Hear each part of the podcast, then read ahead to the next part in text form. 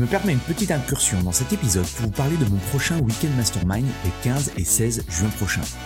Mon Weekend Mastermind, c'est quoi? C'est un événement unique en petit comité où je travaille avec une vingtaine de personal trainers, de propriétaires de studios, de box sur la croissance de leur business et l'augmentation de leur chiffre d'affaires.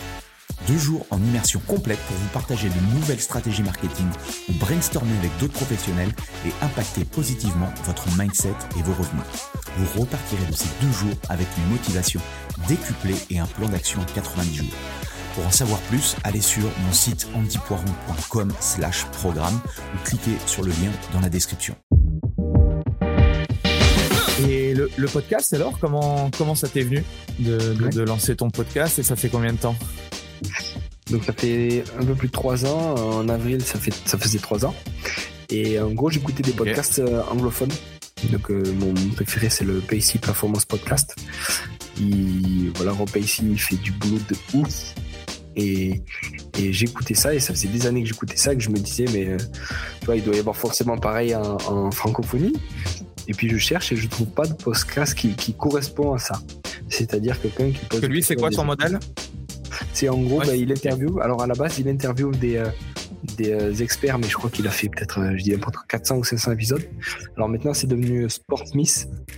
Et pareil, as, maintenant, tu as de la ressource sous format d'articles, tu as des formations en ligne, enfin, il s'est développé au maximum et c'est c'est vraiment, vraiment de grande qualité. Alors c'est anglais, mais c'est d'une très, très grande qualité. Sportmiss. Et, et donc j'écoutais ça. Et puis alors, en anglais, pareil, c'est toujours difficile d'écouter des podcasts. Donc, ce que je faisais, c'est que j'écoutais les personnes, les, francophones que Rob Pacey euh, interviewait.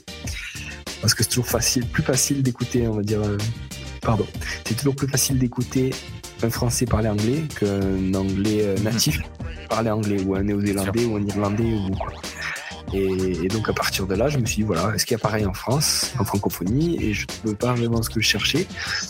Et puis ça, ça m'a duré, tu vois, mais peut-être un an ou deux comme ça, me dire, ouais, euh, est-ce que tu es légitime? Est-ce que tu vas être écouté? Machin, tout bon. Je me suis dit, bon, on s'en fout je vais le faire pour moi.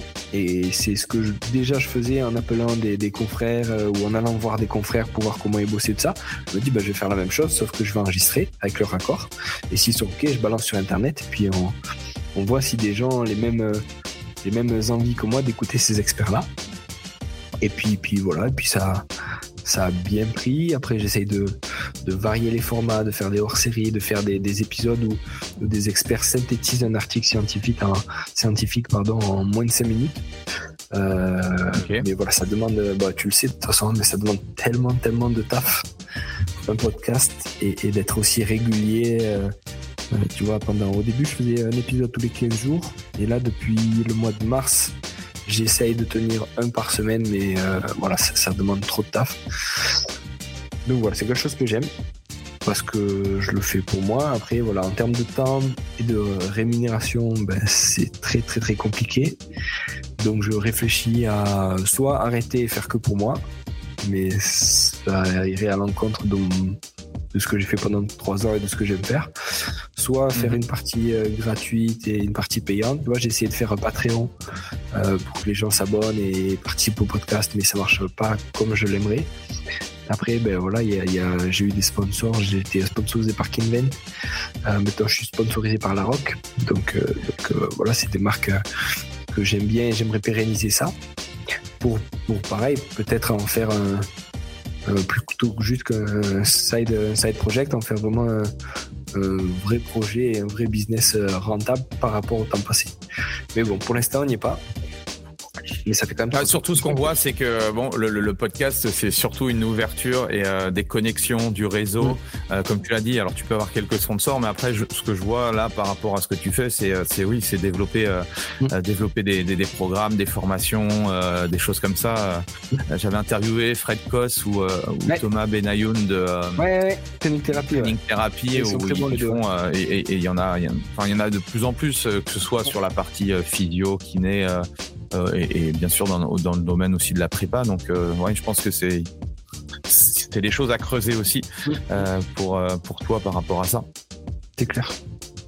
Et pour ceux qui ne connaissent pas un peu l'univers du, podcast, qu'est-ce que tu qu'est-ce que toi tu préconiserais? Est-ce que c'est encore quelque chose euh, Est-ce que c'est intéressant euh, qu'on soit préparateur physique ou qu'on soit personnel trainer ou dans le domaine euh, plus médical? Est-ce que voilà, est-ce que ça un intérêt selon toi de, de, lancer son podcast ou quelle est ta vision de la, de la chose? C'est une très bonne idée. Je, je pense qu'il y a de la place pour tout le monde. déjà, après, euh, chacun amène, on va dire, sa touche euh, euh, personnelle. Tu vois, moi, ce que j'aime, c'est écouter, poser, essayer de poser des bonnes questions et écouter les gens et, rebondir. parce que les gens que j'interviewe, je les considère comme voilà des, experts, des gens qui ont quelque chose à nous à nous apprendre et à nous donner. Donc j'essaie d'en tirer un peu le maximum.